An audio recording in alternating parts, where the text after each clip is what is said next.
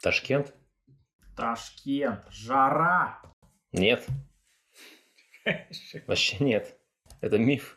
Как уж нет? Холодная страна. Ты там не в том месяце был. Конечно. Всем привет. С вами подкаст «Мамкины урбанисты» и его ведущие Василий Закиев или Наш Агиев. Очень приятно. Всем привет. А, мы делаем подкаст про урбанистику самыми простыми словами. Для того, чтобы вы могли сами понять, что в вашем городе можно улучшить, поняли, с кем это можно улучшать, и могли скинуть этот выпуск для того, чтобы другие могли ознакомиться. Чтобы мы поняли, как это вообще всех нас касается, где мы живем, как сделать это место немножечко лучше. В одном из прошлых выпусков мы посмотрели, а, как меняется Минск, что там применяется – с точки зрения а, интересных нам вопросов урбанистики. А недавно я еще съездил в Ташкент. Может быть, сложится ощущение, что я постоянно куда-то езжу. Большинство этих поездок, они по работе. Недавно мы э, с Василием случайно встретились в бизнес-зале аэропорта Шереметьево и в один день просто летели. В один день летели в один город, да. Да, на одном самолете. Кстати, а, в Татарстане открылась трасса М12, добавила еще один мост через Волгу. А, я полностью уверен, что дороги, мосты – это хорошо. Про это коснемся. А, ты же говоришь, что э, делать больше дорог – это путь в никуда и не улучшить ситуацию в наших городах. А здесь говоришь, дороги это хорошо. Ну, есть разница между городом и загородом. Это абсолютно разные вещи. Примерно то же самое, как а, пытаться, не знаю, решение, которое подходит для туалета, применить у себя, например, в кабинете или там а, сравнить дом и гараж. В гараже у нас одни решения, и они хорошие. В другом месте, в доме у нас другие решения, и они хорошие. А в операционной, в хирургической, третьи решения, и они там хорошие, но неприменимы в других местах или просто бессмысленны. Вот, поэтому между городами, конечно, чем больше дорог, тем а, больше связанность, тем меньше люди тратят времени на дорогу, тем лучше. Да, но там тоже нужно учитывать некоторые моменты, да, с той же и с безопасностью, и с э, разрезанием пространства. Об как, этом как нужно ты... записать отдельный выпуск, мне кажется. Как безопаснее добраться от Казани до Москвы вот сейчас? На поезде, очевидно. Почему? Поезд самый безопасный транспорт. Есть такое мнение про поезд, да, что он самый безопасный, но поезда тоже сходят с рельс. Может, это миф какой-то? Но это крайне редко. Ну и самолеты крайне редко попадают в какие-то происшествия. Хороший вопрос. Насколько я помню статистику, поезда самый безопасный транспорт. Были, по крайней мере, раньше. Я не знаю, как сейчас изменилась эта статистика. А насколько потенциальна вероятность на автомобиле, например, на платной трассе э, попасть в аварию? Больше, чем на поезде или на самолете?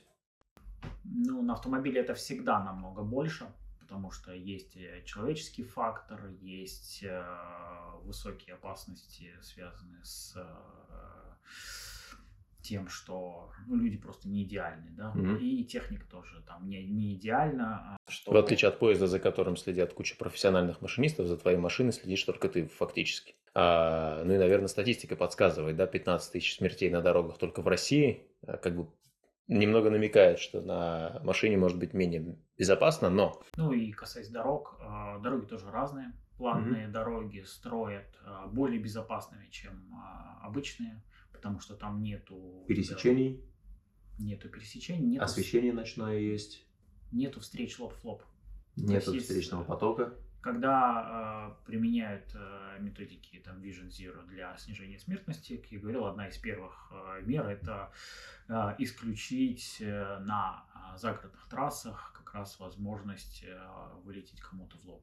Угу. Поговорим про Ташкент. Туда мы полетели на самолете, хотя есть люди, которые туда ездят на машине, говорят двое суток, и ты там. У них а, особый южный вайб. Надо понимать, что многие, многое из того, что мы показываем, оно а, не является уникальным именно для Узбекистана и Ташкента. А, но, а, кстати, мы посмотрим не только Ташкент, мы еще посмотрим Самарканд и Бухару. А, и не является уникальным для бывших стран Советского Союза, потому что, в принципе, как мне, например, говорили ребята из Египта, которые учатся у меня, они рекомендовали Египет как место для посещения, но сразу предупреждали, ни в коем случае не доверять светофору. То есть, если ты пешеход, Это только твои проблемы, а, перейдешь ты дорогу живым или нет. То есть ты должен посмотреть налево, направо, даже если ты на пешеходном переходе со светофором. Знаешь, вспомнился... Пропустить всех, потому что тебя пропускать никто не будет, и только тогда переходить. Недавно один знакомый приехал, прожив некоторое время в Ташкенте, приехал в Казань вот, и делится своими впечатлениями. Я, говорит, подхожу к пешеходному переходу, останавливаюсь, жду, когда машины проедут, остановились и ждут, когда я пройду, Спасибо. пропускают меня, что происходит?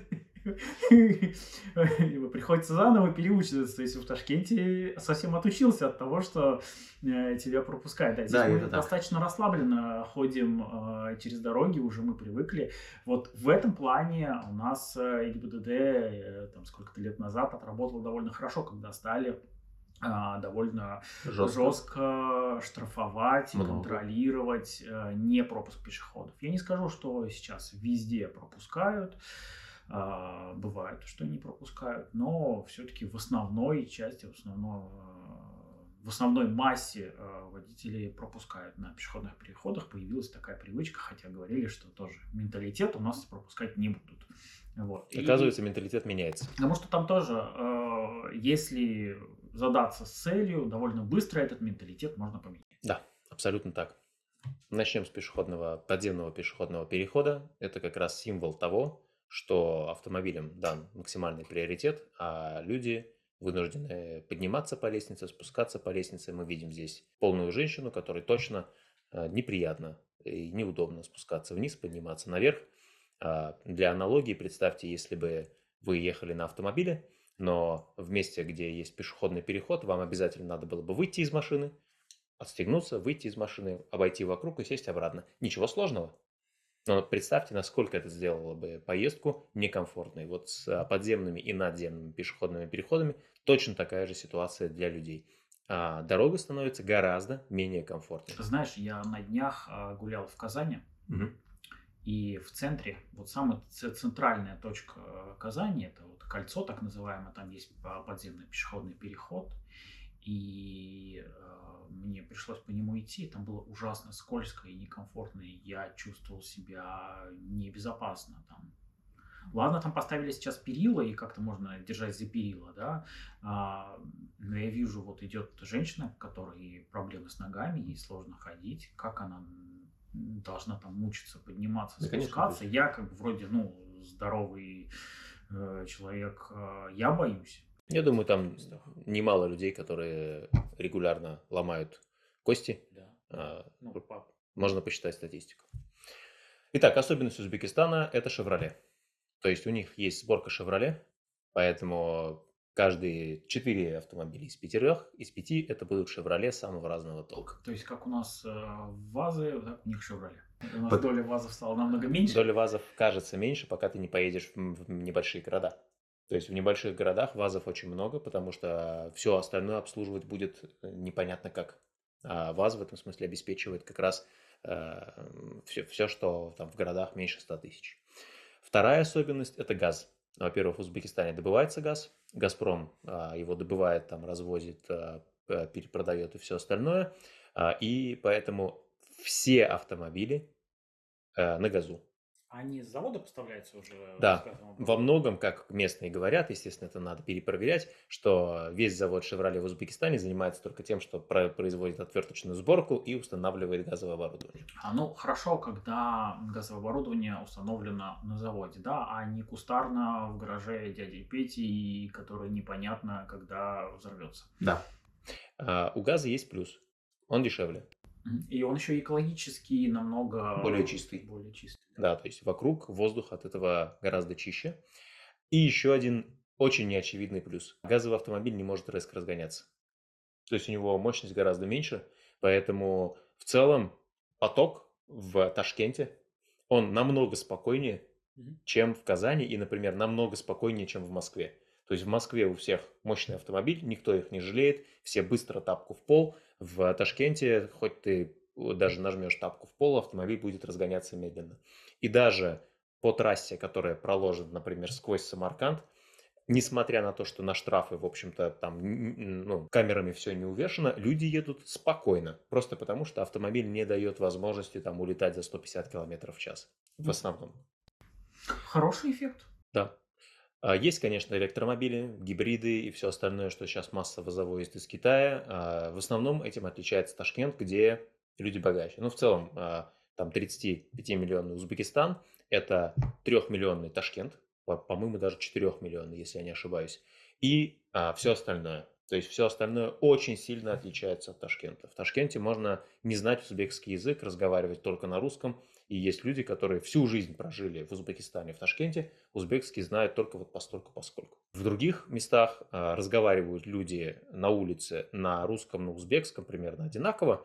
И вот э, с точки зрения дорожной там, инфраструктуры, урбанистики и так далее, там тоже немножечко все по-другому, но посмотрим, какие отличия есть.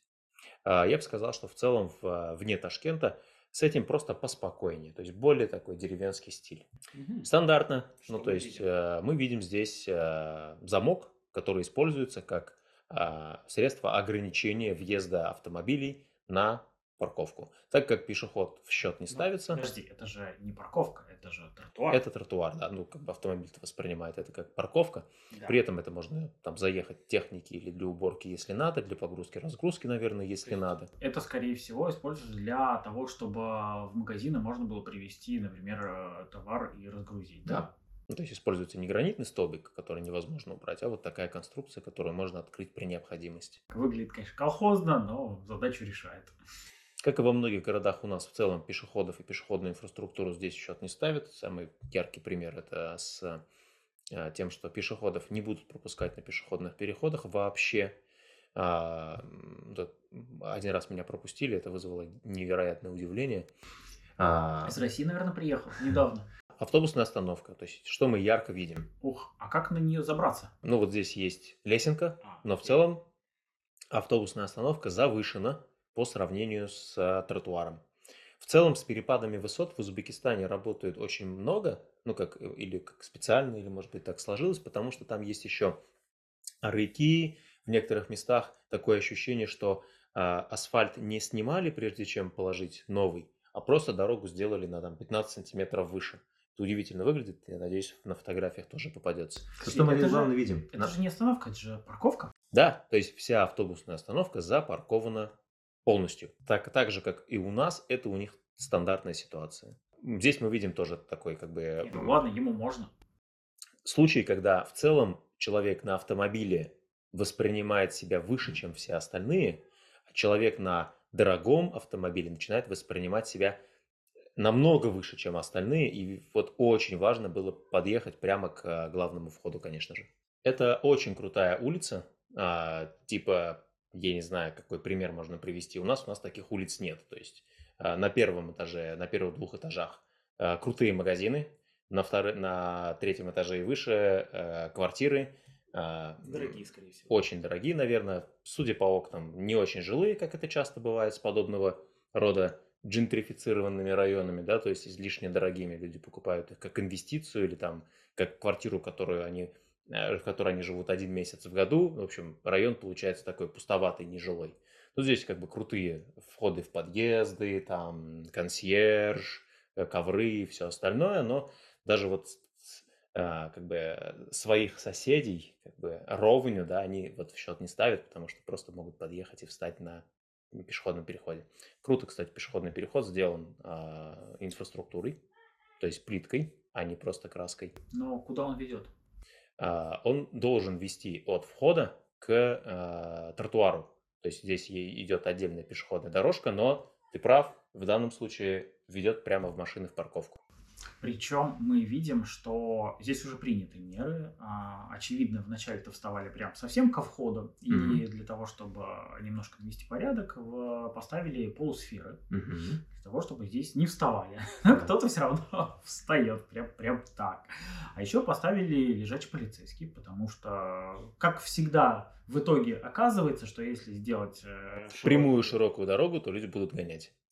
Да. И опять же, в дорогом месте поставили лежачий полицейский, который из простого дешевого пластика, да. потому что его добавили потом. Он выглядит дешево и не эстетично здесь. И, к сожалению, вот брусчатки для успокоения движения недостаточно в таких местах. Очень часто ведь думают, что вот мы сделаем там в дорогом каком-то районе, мы сделаем брусчатку, это дорого, и это этого должно хватить. Но... Сразу успокоит движение. Но это, к сожалению, успокаивает движение до определенного предела. И чем круче машина, тем меньше она эту брусчатку чувствует. Здесь работают тоже шумовой брусчаткой, а рык здесь прикрыт. Про рыки отдельно еще поговорим. Полусферы уже довольно активно используют в тех местах, где пытаются ограничить парковку. Здесь э, интересный эффект. Огромное количество машин в Узбекистане ездит на лысой резине. Когда только положили дорогу, давайте вот послушаем здесь это видео. Жутко тихие машины непонятно, то ли это из-за газового двигателя, то ли из-за того, что резина не зимняя, то ли из-за того, что дорога ровная. Тебе, наверное, не кажется, что жутко тихие, но а, на обычной нашей улице, где три полосы, четыре полосы в одну сторону, четыре полосы в другую, невозможно было бы даже разговаривать, если ты кричишь. А тут я спокойно разговариваю, и мы в микрофон даже слышим какие-то легкие комментарии снаружи. Я не понимаю, с чем этим связано, это для меня до сих пор секрет, но а, в других местах, где дорогу не только что положили, там пошумнее, но не настолько шумно. Подозреваю, что связано с тем, что а, газовые двигатели, с тем, что особо не гоняли конкретно вот в этом месте. Может быть, еще какой-то ночной вот этот смог влиял, э, туман, что-то такое, но мое состояние рядом с этой улицей было просто прям криповое, как будто я в каком-то ужастике нахожусь, где машинам отключили звук. Интересно. Да, эффект. А, используют такие же столбики гранитные, как вот у нас и как в Москве, для того, чтобы ограничить заезд на э, тротуары и пешеходные переходы. Так как автомобиль у них чувствуется владельцем как приоритет, заехали бы везде. То есть везде, где можно припарковаться, паркуются везде, несмотря на ГИБДДшников, стоящих рядом, и вообще все что угодно. То есть везде, где физически можно влезть, влезут. Если бы здесь очень сильно было бы надо, я уверен, здесь бы на машине бы еще тоже влезали. Я вижу физическое разделение между встречными потоками. Да, кстати, вот на этом видео хорошо видно физическое разделение между потоками. Потому что при, э, как бы скажем, низкой культуре вождения, э, ну даже я помню в Казани, я раньше видел регулярно, там где не было вот э, разграничения, выезжали на встречку, да, вот хоть и четыре полосы, но не хватает кому-то, кто-то вот хочет объехать пробку по встречке, еще и едет по встречке и мигает дальним светом, чтобы его пропустили чтобы его заметили. А пешеходные переходы, там, где они сделаны, сделаны со всеми светофорами, э, с нормальной разметкой. В принципе, ну, как бы вопросов нет, но время на пешеходный переход заложено всегда такое, что я быстрым шагом еле успеваю дойти до конца. Ну, давай так, в теории, по правилам, ты не обязан завершить свой переход в течение зеленого света, а водители должны дать тебе возможность спокойно дойти до конца. Даже Но это невозможно ты... на четырехполосной дороге, да, то есть меня просто если... не заметят на других полосах. Да, да, даже если ты старая бабушка, которая вот с, с, такой, с такими ходунками будет медленно идти, все должны тебя пропускать. Ну, естественно, мы понимаем, что всегда найдется тот, кто из, там, из, прав... из правого ряда на скорости будет вылетать, потому что ему уже зеленый, тебя не будут видеть, это опасно для жизни, и, естественно, все будут бежать бегом, чтобы успеть на этот зеленый, потому что это страшно. Но вообще пешеходной секции недостаточно. В самом Ташкенте активно работают с бетоном, с э, тем, чтобы выделить место для велосипедов. Скажи, пожалуйста, а вот э, много ли там э, бывает переходов через ноль и вообще минусовой температуры? Именно в Ташкенте такого бывает мало. Вот. А, я недавно изучал, смотрел сравнение, почему где-то используют асфальт, а где-то бетон. Угу. Например, в США мы знаем, очень активно используется бетон. Да? Бетон намного долговечнее, он дольше живет. Эстетичнее. Часто Экологичнее, меньше пахнет. Но есть одна проблема. Бетон очень плохо переживает э, переходы через ноль и воду. Угу. Асфальт в этом плане э, устойчивее. Поэтому, к сожалению, у нас не получится рекомендовать использовать такой же бетон. Надеюсь, когда-нибудь появятся специальные присадки. Да, которые будут амортизирующие, да? Ну, тут смотри, тут воды, просто речь о том, что и э, брусчаточка используется для разграничения, да, и всякие красивые а, узоры выложены на тротуаре для того, чтобы это было красиво. Там забор, ну, он тоже здесь скорее выполняет эстетическую функцию, вряд ли он здесь какую-то защитную функцию выполняет. Но а, велодорожками пользуются очень мало. То есть а, вообще город идеально приспособлен для велосипедов с точки зрения погоды, климата, того, что он плоский, и здесь а, того, что он широкий, все проспекты широкие, то есть, опять же, строили в основном город уже после войны, и причем ташкентские градостроители, они были вот прямо вровень, скажем так, с московскими и питерскими, потому что они э, все проекты, которые приносил Советский Союз, переделывали на свой лад. Там а, видно, что все хрущевки, они немного другие. То есть они не просто брали и копировали. У них была своя серьезная школа градостроительства, и в целом город построен, вот, как сказать, очень удобно, понятно и приятно. Но велосипедами пользуются мало, потому что это очень непочетно. Вот на пешком походить еще как бы куда ни шло, особенно женщинам, ну как бы, а вот на велосипед... Я точно статистики не видел, но по ощущениям мне кажется, что э, уровень велосипедизации довольно хорошо коррелирует с уровнем э, дохода в регионе, как бы mm-hmm. в, в городе, да, то есть э, мы видим э, больше велосипедов там, где э, как раз там, где люди могут себе позволить э, больше там, машин, более дорогие машины, вот, и наоборот, э, там, где люди, казалось бы, не могут себе э, многое позволить, покупают э, в первую очередь автомобили и стараются повышать. Слушай, ну я бы сильно усомнился в этих словах, там даже исследование вот этого Шифтера, известного урбаниста, который, кстати, заметил нас и Иннополис а, на глобальной карте велосипедизации, а, он ну, не подтверждает этот тезис. То есть а, в странах или есть инфраструктура и как следствие складывается культура пользования велосипедом или нет. Мы видим. То есть в самых богатых странах типа США и Канады то же самое, что у нас происходит. То есть MTB и горные велосипеды превалируют, возможность а, ездить а, женщинам, старикам и прочим практически отсутствует. То есть почти все, кто пользуется велосипедом, это молодые мужчины с рюкзаком за спиной. Здесь, как и в любом правиле, я думаю, нету прямой обязательной корреляции, mm-hmm. вот, но это чаще происходит. Я думаю, что это связано еще с тем, что с ростом доходов там вначале начинают там, повышаться автомобилизация, а, усложняется движение в городе, потом понимают, что надо что-то менять, начинают там вкладываться в общественный, общественный транспорт, транспорт а, те самые пешеходные инфраструктуры. А рядом с пешеходной инфраструктурой идет и велоинфраструктура, потому что это способ сделать э, город доступнее вкладываются в инфраструктуру, и это повышает э, количество этих самых велосипедистов. Но есть еще один момент. А, с ростом как бы обеспеченности населения а, растет забота о себе у людей. То есть э, больше вкладываются в здоровый образ жизни. Велосипед это тоже как способ э, как бы, вести более активный, более здоровый образ жизни.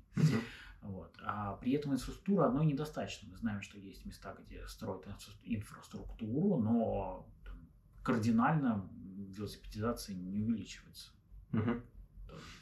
Я уверен, что Ташкент как раз находится вот как бы в последних а, этапах вот этого пути делаем широкие дороги, потому что дороги действительно широкие, они действительно качественные, и этого не хватает, потому что город стоит даже в 10 вечера. То есть мы видим, что в 10 вечера все дороги загружены, и ехать ну, просто действительно неудобно.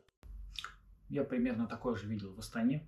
Там город вроде бы новый, с нуля построенный, но построен по принципу, бы сделаем еще одни челны, да, широкие проспекты, практически ноль общественного транспорта, не заложено ни метро, ни рельсовый транспорт нормальный. Планировали, что мы сделаем возможность везде доехать на машинах без пробок. Идея утопичная. Уж когда закладывали Астану, можно было немножко в эту сторону посмотреть, э, изучить мировой опыт и понять, что так, так не делается, так нельзя делать. Да? Пытались сделать все с размахом, в итоге все стоит в пробках. Угу. Ездить очень сложно. Очень длинные пешеходные переходы, то есть буквально через 8 полос надо переходить, и очень небезопасные. То есть когда ты переходишь, а, автомобили поворачивают со встречного направления, не пропуская тебя. И а, посередине, как правило, нет островков безопасности. В этом смысле вот а, по Ташкенту ходить Э, ну, неприятно. То есть все красиво до момента, пока ты не подойдешь к пешеходному переходу. Но вообще пытаются начать работать с инфраструктурой. Я не сказал бы, что есть какая-то связанная сеть, хотя не ездил э, на велосипеде и не смотрел э, внимательно, да. Но ты видишь даже вот как бы делая обычный тротуар рядом с э, жилым домом, а, заложена велодорожка. И она еще и разнообразная. То есть здесь гладкий асфальт, здесь используется брусчатка и так далее. Я вот нашел статистику, что в 2022 году в Узбекистане на дорогах погибло больше двух тысяч человек. Короче, в пять раз больше должно было бы быть, а в итоге, в итоге у них как будто даже безопаснее. Ну, давай так, а в России погибло 14 тысяч. На 150 миллионов человек. На 150 миллионов. А у них 2000 на 35. То есть у них как бы смертность меньше. Но надо понимать, что Ташкент это только 3-4 миллиона от 35 миллионной республики. То есть все остальные живут в деревнях. И там смертность э, от автомобилей может быть гораздо меньше, просто потому что автомобилей меньше, люди с ним меньше встречаются, люди на э, более широком расстоянии живут и так далее. Слышишь, в России статистика, кажется, наоборот, в Москве самое безопасное место. Потому что там очень много внедряют всякого связанного именно с э, безопасностью в целом с тротуарами работают очень много. То есть смотри, какая красота как бы здесь. И, э, опять же, брусчаточка, и а, велодорожечка. Ну, то есть мне прям это нравится. В этом смысле делают красиво. Знак велопешеходной дорожки. Выделенная здесь как бы такая а, полоса для, ну, видимо, парковки или чего-то еще, но не парковки, здесь нельзя парковаться. И велосипедист. Ну, то есть велосипедисты регулярно, вот в Ташкенте я не видел ну, практически ни одного, а в Самарканде, в Бухаре постоянно видел велосипедистов. Здесь еще будет несколько фотографий. Я не всегда успевал фотографировать. Вот, а, центр города. А, напротив находится здание парламента. Здесь стоит экипаж полиции. Машина припаркована перед пешеходным переходом, запаркованы во второй ряд и так далее. То есть настолько, как, а, ну, если...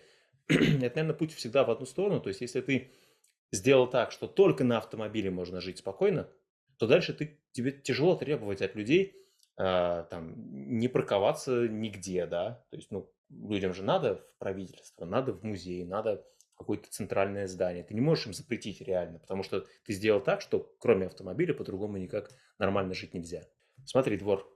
Чем отличается? Тем, что э, парковочные места для автомобилей, они еще дополнительно укрыты от солнца. Да, позаботились о машинах. То есть это у них прям стандарт во всех дворах парковочные места, везде, где возможно, они от солнца укрыты. Потому что ну, при 50 градусах жары там в машине, скорее всего, очень жарко. Это пример. Тоже очень благополучный район. А, один из самых дорогих районов. Но как бы... Это же тотальное неуважение к соседям, к другим людям. Причем вот этот автомобиль мог бы даже встать нормально. Да, конечно. Но зачем? Но зачем? Зачем думать о ком-то другом? Да, я встану, как мне удобно, чтобы мне пройти. Нет, вот, вот кто на машине будет ехать, вот им, им мешать не надо, да. А если кто-то и будет пешком идти, да зачем, кому он нужен? Где можно использовать надземные пешеходные переходы? Их можно использовать, наверное, там, где, ну, по-другому развести поток автомобилей и людей невозможно, а очень нужно. Я здесь не вижу никакой в этом необходимости, потому что дальше стоит еще а, перекресток с пешеходным переходом. То есть зачем здесь сделали такую конструкцию, вообще непонятно. От того, что здесь появилась бы возможность переходить пешком, ничего не ухудшилось бы. А визуально это ну, очень плохо, и людям здесь очень неудобно. В Ташкенте а, работают над остановки, остановками, то есть они появились, вот видишь, современные, новые, и здесь даже нет а, карманы. То есть да, где-то карманы есть, а где-то уже нет. И есть велодорожка. Да, я тебе показывал несколько раз, что есть куча велодорожки, много где уже реализованы. Но вообще, повторюсь, даже посмотри, какая здесь красота с тротуаром. Вот здесь тоже красота с тротуаром. Наверное, эту фотку мы показать не сможем. Перекресток. Тоже из новых перекрестков, канализация трафика, Но островок безопасности. широкая полоса там. Да, ну то есть не скажу, Зачем что прям... Зачем такая? Я не всегда это понимаю, но в целом просто потому, что вот автомобилю нужно побольше места оставить. Мы ездили между городами на поезде, потому что между Ташкентом, Самаркандом Бухарой, то есть крупнейшими городами, а, ходит скоростной поезд. Ты просто садишься в этот поезд, который несколько раз в день отправляется, и за буквально два часа а, доезжаешь до соседнего города, до которого ты на машине ехал бы четыре с половиной часа. Это здорово. Это здорово. Здесь как раз я фотографировал пример того, что большинство автомобилей ездит на лысой резине. Когда у тебя нет зимы, когда у тебя а, не так много денег, а, это ну, становится такой общепринятой практикой. Самое главное, что я не рассказал про автомобили, это тот факт, что никто не пристегивается. Ну, конечно, они же безопасно ездят, они уверены в себе, зачем пристегиваться? Только в такси бизнес-класса, который есть только в Ташкенте, можно ожидать, что ты хотя бы сможешь пристегнуться. А, то есть не просто не пристегиваются, а еще и нечем пристегнуться. Заднее сиденье, как правило, укрыто плотным чехлом, и просто физически даже, ну как, когда я попросил э, пристегнуться, пришлось вот как-то э, находить, где же там это все спрятано, потому что какая-то такая деталь в машине была, но сейчас она недоступна. Я вспоминаю, как раньше это было, или, или даже сейчас куда-нибудь приезжаешь в какой-то регион, ты, ты в такси садишься и говоришь, а, это, а как тут пристегнуться? И таксист говорит, ты что, не доверяешь? Я, я, я спокойно еду, я не буду гонять. Зачем? Не надо, брат, все хорошо. Ну, здесь никто так не сказал, но э, такой эффект есть. И э, на передних э, сиденьях, как правило, просто вставлена заглушка, чтобы, опять же, пассажир мог сесть. То есть, когда я пристегивался, мне нужно было вытащить заглушку, положить так, чтобы водитель ее не потерял, пристегнуться и ехать нормально. О детских креслах вообще речи не идет. Это тоже, кстати, один из минусов такси. То, что сзади половину багажника занимает газовый бак, баллон. Пусть даже это сделано на заводе, но все равно места в багажнике остается намного меньше. Здесь мы видим а, трамвай, у которого здесь остановка, на которую никто, естественно, никакого внимания не обращает. Я не представляю, как можно было бы трамваем здесь нормально пользоваться. Это ужасно. Да. Это очень странно. То есть То здесь есть разделение дорог. Ты выходишь из трамвая, и прям через тебя летят машины, и никто, естественно, вот этот вот а островок не смотрит. В чем проблема было сделать здесь нормальную платформу? Я не понимаю. Ну, а, да, таким трамваем пользоваться просто ну, невозможно. Это лотерея. А, но есть разделение потоков. В целом хорошая дорога. А, ну, повторюсь еще раз, дороги в целом хорошие. Здесь я фотографировал местный грузовик. То есть у нас привычка, когда речь идет о коммерческом транспорте, говорить сразу о чем-то размером с джип 4,5 метра в длину, 2 с лишним метра в ширину и так далее. У них весь коммерческий транспорт – это вот такие «Шевроле», которые, а, в принципе, вполне позволяют выполнить любую коммерческую функцию, сильно не разгоняются, потому что они неустойчивы на поворотах, а, и на них есть огромное количество людей, которые вот выполняют там доставку, курьеры, а, грузы какие-то возят и так далее. То есть они есть в исполнении фургона, в исполнении бортового грузовика. Их очень много. И, э, ну, насколько я понимаю, это очень хорошо, разгружая дороги, вот именно делать так, чтобы гоняли не гигантские машины, а вот такие небольшие. Ну да, ему проще припарковаться там, где надо. Даже с самыми крутыми местами никаких а, специальных, более правильных мест для э, ну, удобных переходов для пешеходов нет. Как правило, пешеходные переходы оборудованы кнопкой, то есть, э, если пешеходов нет, они еще и не загораются. Как правило, при нажатии кнопки э, сигнал загорается для пешеходов очень быстро. Я так понимаю, там еще и стоп-линию не особо уважают. Не заметил такого. В целом, если горит красный свет, то машины останавливаются. Okay. То есть э, э, ощущения безопасности нет, поэтому ты все равно смотришь, потому что ты видел, как только что люди ездили. А, вот, кстати, на этой дороге разделения между полосами, между встречными потоками нет. Вроде бы все останавливаются. То есть такого, чтобы кто-то проехал на красный свет или там поджимал э, тебя переходящего, я не видел. Но длина фазы такова, что ты не успеваешь дойти до конца даже быстрым шагом, и вот те уже начинают тебя поджимать. Типа, давай поскорее. Тоже еще один тип заборов. Складной забор. А, он здесь от людей. Но в целом, мне кажется, тоже такая хорошая хорошее решение для каких-то мест, где можно, э, нужно время от времени перекрывать движение. То есть можно его сложить, можно его разложить э, на время мероприятия или чего-нибудь такого.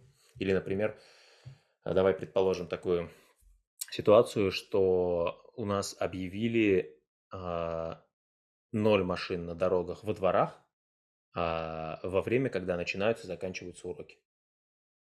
Ну, то есть есть такая практика, что основные пешеходные пути к школе на время, когда за полчаса до начала уроков и полчаса после перекрываются.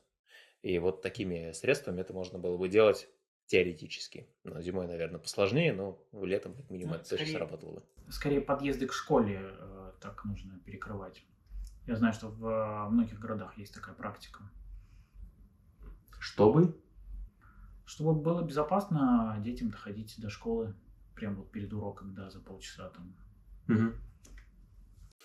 А, такая больше уже не ташкентская, а самаркандская ситуация. То есть, повторюсь, потому что города вне Ташкента другие. То есть здесь уже нет таких денег на вот эти классные парковки, тротуары, э, э, делинаторы и все остальное. То есть здесь просто светофор, просто все пространство отдано для автомобилей, и люди как бы вот стоят с риском, по сути, серьезным для жизни, потому что перейти дорогу здесь это...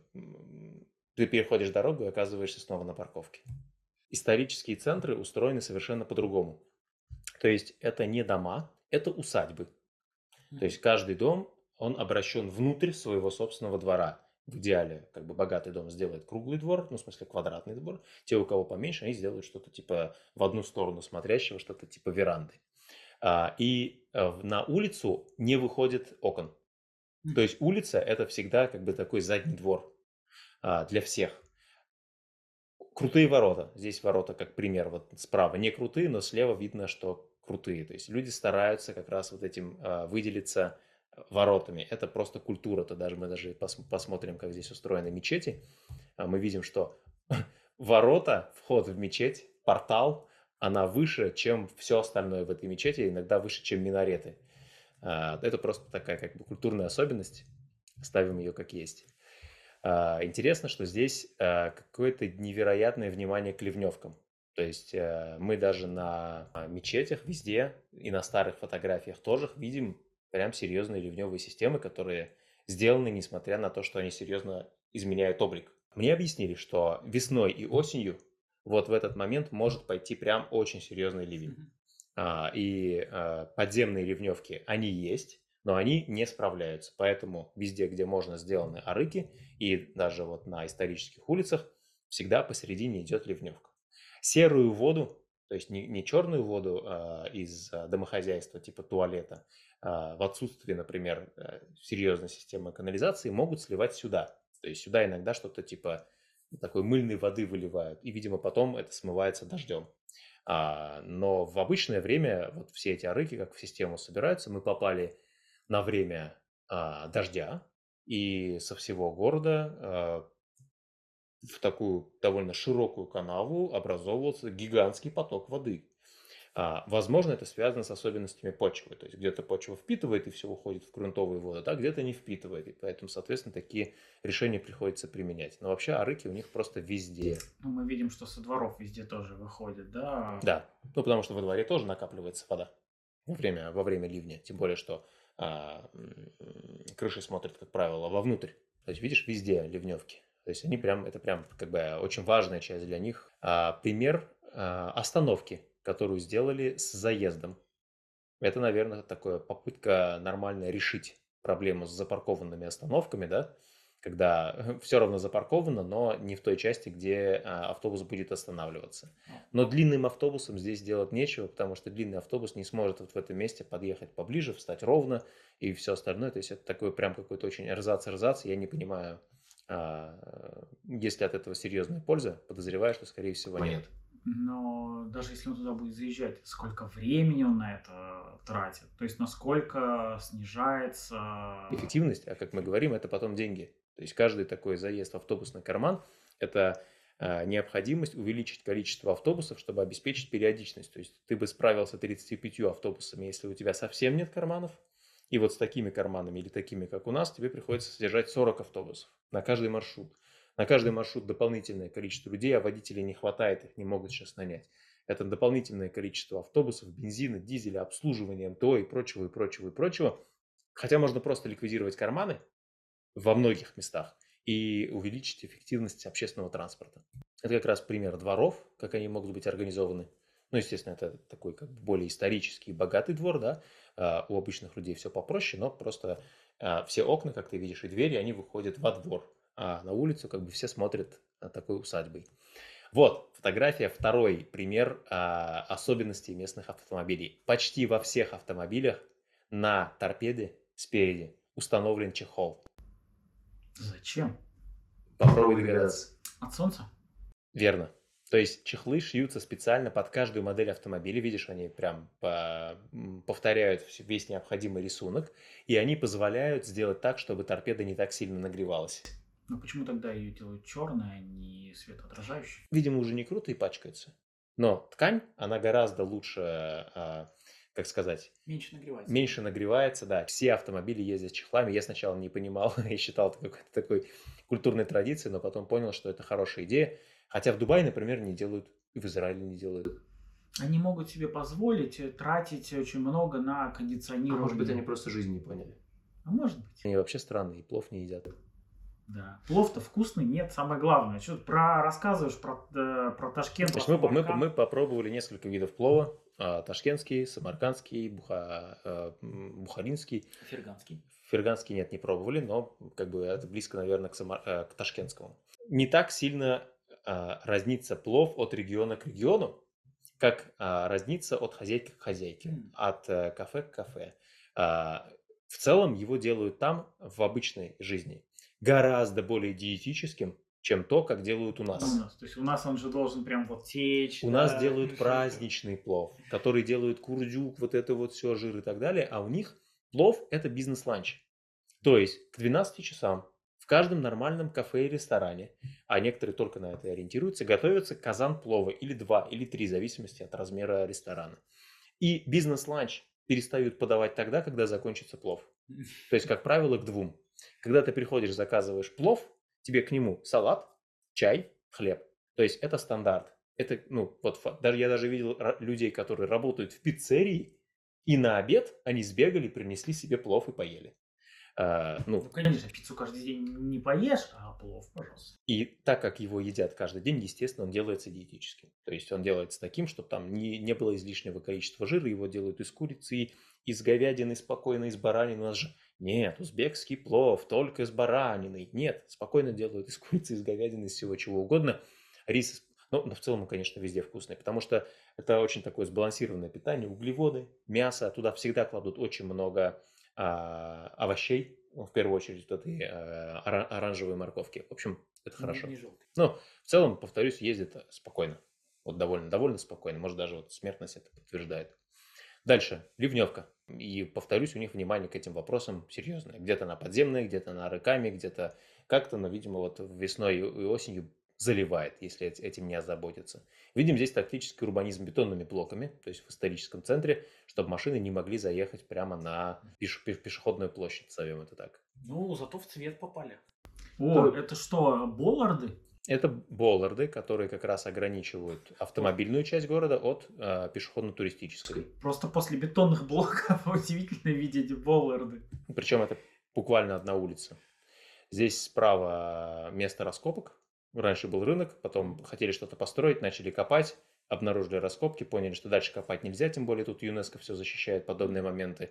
В общем, пришлось просто оградить стеклянным забором и ждать, пока кто-нибудь уже не превратит это в туристическое место. То есть к этому серьезно относятся, да? Потому что я слышал, в... есть разные отношения к этим вещам в разных местах. Мгм. Где-то нашли что-нибудь ценное, ой, зачем с этим связываться, давайте это выкинем куда-нибудь, да? э, А то сейчас нам все Ну, Закроют как минимум в центре Бухары, Самарканда, наверное, тоже, и Ташкент, да, относятся серьезно. Хотя Ташкент молодой город относительно, ну, в смысле, у него есть э, древний исторический центр, но в целом город молодой. 4 миллиона – это такой... Сложно представить такой город сто лет назад, например. Там, где не хватило боллардов, используют просто клумбы. И здесь это электрокар для того, чтобы как раз туристов возить по туристическим местам. Но как только ты выходишь за эту территорию, комфорт для пешехода пропадает, снова приходится брать ребенка э, за руку, э, жестко контролировать, если машины влево-вправо, потому что, ну, вот э, уважения никакого не будет. А, вот, может быть, мы попали не в сезон, но и в э, Самарканде, и в Бухаре очень много туристических э, прокатов велосипедов. Мгм. Ездит на них мало людей, но в целом мы приехали тогда, когда туристов было мало, и температура на улице была минус 6, что у них ощущается как минус Минус 19. шесть? Есть. По ощущениям, здесь э, температура плюсовая. Нет, это минус 6. А, холодно, и ощущение это вообще минус 19. Просто влажность и ветер такие, что оно ощущается именно так. То есть есть такое общее мнение, что Ташкент это всегда жарко. Нет, у них есть зима, прям со снегом, прям нормальным снегом. Короткая, правда. Второе, что Ташкент это всегда сухо. Нет, сухо у них как раз летом. И то летом идет вот этот а, поток, как из бани, то есть когда ветер дует. У них горы вокруг, и поэтому у них нет такого, что там сухо. То есть в целом а, жарко ощущается еще более жарким, холодно ощущается еще более холодным. Поэтому э, с точки зрения именно людей, которые ходят, то э, надо понимать, что Ташкент это так как бы не, не, не так далеко от России, как кажется. Ну вода-то не замерзшая. Ну, потому что там минус 6 стало вчера, и послезавтра опять станет плюс 3. Okay. И но вода замерзнет где-то э, в январе. То есть у них самый холодный месяц это январь и февраль. Это начало, середина декабря. Грузовой велосипед. То есть человек прям что-то серьезное такое, тяжелое везет, у него там все скрипит, но он едет. Автомобили, конечно, перегородили, как ты понимаешь, все. То есть здесь задумано как тротуар, но пройти, как ты видишь, здесь будет невозможно. Система ливневок, она еще нужна для того, чтобы э, поливать сады. То есть здесь mm-hmm. тоже мы, я а, осмотрел большой парк, и сделано так, чтобы из АРК можно было при помощи гидрозатвора поднять и направить воду, какую-то часть воды в парк для того, чтобы его полить. То есть, возможно, какая-то часть арыков, кроме функции ливневки, выполняет еще функцию полива. Может быть, насосом туда можно воду поднять, например, да, и э, везде, где нужно ее подать. А, но э, это, ну, прям совсем не очевидно. Местные, собственно, долго начинали вспоминать, а как же там, что они еще видели, какого, чтобы подсказать мне, вот зачем все эти арыки везде нужны. Потому что я помню историю про э, Бишкек, где mm-hmm. тоже много арыков было, но э, в 90-е, когда там активно стали застраивать, некоторые арыки, как бы не глядя, не думая, стали закапывать. Mm-hmm. И город столкнулся с тем, что ну, э, стал сохнуть. То есть mm-hmm. летом растительность, там деревья стали умирать. Вот. И потом это все восстанавливали. То есть сейчас у них снова арыки и хорошо работают. Э, вот. Но это надо было контролировать. Ну вот к вопросу об РКах, вот так это примерно выглядит. То есть это такая канава, которая идет практически на каждой улице, но довольно большая и глубокая. Поэтому каждый раз, когда нужно через нее переходить, там делается или мостик, или кладется решетка, автомобилем точно так же – принципе, автомобилям довольно часто приходится переезжать вот через э, рыки на исторических улицах, и это не всегда для них комфортно, в том числе, кстати, наверное, позволяет снижать скорость. Я спросил, используются ли они для полива, ну, как бы точно не везде. То есть, как правило, они бетонные, а, и, соответственно, вода через них просто не, не проходит в почву. А, давай я не буду говорить в целом про свои впечатления, просто скажу про урбанистики. То есть э, в целом э, пока видно, что все развивается по э, исключительно автомобилецентричному сценарию. А пока это, возможно, устраивает большинство, большую часть народа, который только что купил автомобиль, не может этому нарадоваться. Как, как говорится, автомобилисты в первом поколении, да? Да, просто ожидаем тот момент, когда этот тренд сменится. И первый здесь кандидат, конечно же, Ташкент, потому что это гигантский город, который просто задыхается сейчас в э, этом автомобильном безумии, и вот он очень быстро пойдет, скорее всего, в сторону э, общественного транспорта, э, велосипедных дорожек и прочих, потому что сама погода, природа, а, география этого места очень легко позволяет это внедрить. В Ташкенте даже, кстати, есть метро. Нормально работающее метро, поэтому как бы общественный транспорт там нужен. И это метро а, забито всегда. Если полетите, хотите куда-нибудь слетать, рекомендую Узбекистан. А, просто имейте в виду, что вас не будут пропускать, что вам тяжело будет, будет пристегнуться на любом такси не бизнес-класса, и между городами а, у нас был вариант, например, арендовать автомобиль и поехать, но я решил, что ради безопасности лучше будет поехать на поезде. Это произошло, я очень рад этому решению, потому что действительно ты просто в центре города, где ты живешь в отеле, подходишь буквально там 15 минут, садишься в поезд едешь а, в другой город, через два часа ты в центре другого города. Ты даже не успел испугаться. А, поезд едет 150-200 км в час, спокойно, очень быстро приезжает. Все супер комфортно. Поэтому с этой точки зрения я был бы очень рад, если бы в России тоже построили сеть высокоскоростных железных дорог, чтобы можно было из Казани в Москву там, добираться за 2,5 часа, например. А из Москвы можно было добраться до Владивостока в идеале Ну, предположим, за там, два дня, за 18-20 часов, да, а не за а, неделю, как это происходит сейчас. Мне кажется, это жутко увеличит, очень серьезно увеличит а, количество внутреннего туризма. То есть внутренний туризм а, за счет высокоскоростной железной дороги от Москвы до Владивостока разовьется там раз в несколько раз. Это правда. И экономические эффекты будут э, очень сильные. Потому что при увеличении мобильности населения да, а, облегчается трудовая миграция, облегчается разные бизнес-связи, экономические контакты. связи, бизнес-связь, да, то есть ты можешь легко, быстро съездить там по работе, по делам там, в другой город, э, там договориться о чем-то там с партнерами, там доставка и так далее. Э, у тебя сеть э, в плане развития своего бизнеса увеличивается. И это повышает экономически все регионы, всем это полезно. Абсолютно так. Подписывайтесь на наш канал Мамкин Урбанисты в Телеграме. Подписывайтесь на той платформе, на которой вы смотрите. Ставьте этому выпуску лайк, чтобы мы продолжали это делать. И пишите свои вопросы, свои комментарии. Может быть, вы увидели что-то, чего мы не увидели, да, или, может быть, у вас есть какие-то свои впечатления от э, тех же самых городов, которые мы обсуждали. Для нас это очень ценно, так же, как, для, как и для наших слушателей. То есть мы таким образом просто э, сами учимся урбанистике и э, увеличиваем свою насмотренность. Большое спасибо.